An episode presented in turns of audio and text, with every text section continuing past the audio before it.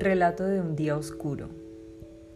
Me cuenta mi madre que un tío de ella fue víctima de un ataque guerrillero en La Habana, Colombia. Moncho, quien vivía en el centro del pueblo, un día muy temprano en la mañana fue raptado abruptamente. Entraron a su casa de manera violenta, le vendaron los ojos, le amarraron las extremidades y lo montaron a un carro.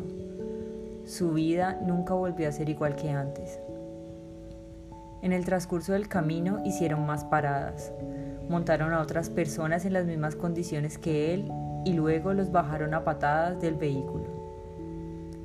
El miedo aumentaba la oscuridad producida por la tela que cubría sus ojos, y segundos después del descenso del carro, el estruendo de un tiroteo aturdió su ser. Moncho, sin saber si estaba vivo o muerto, quedó totalmente paralizado y así permaneció por horas.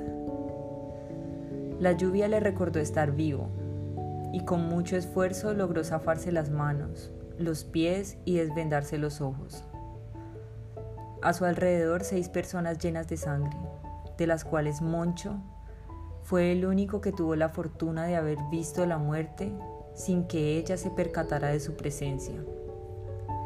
Así, Después de ese día su vida cambió, porque para sobrevivir a su identidad le tocó morir.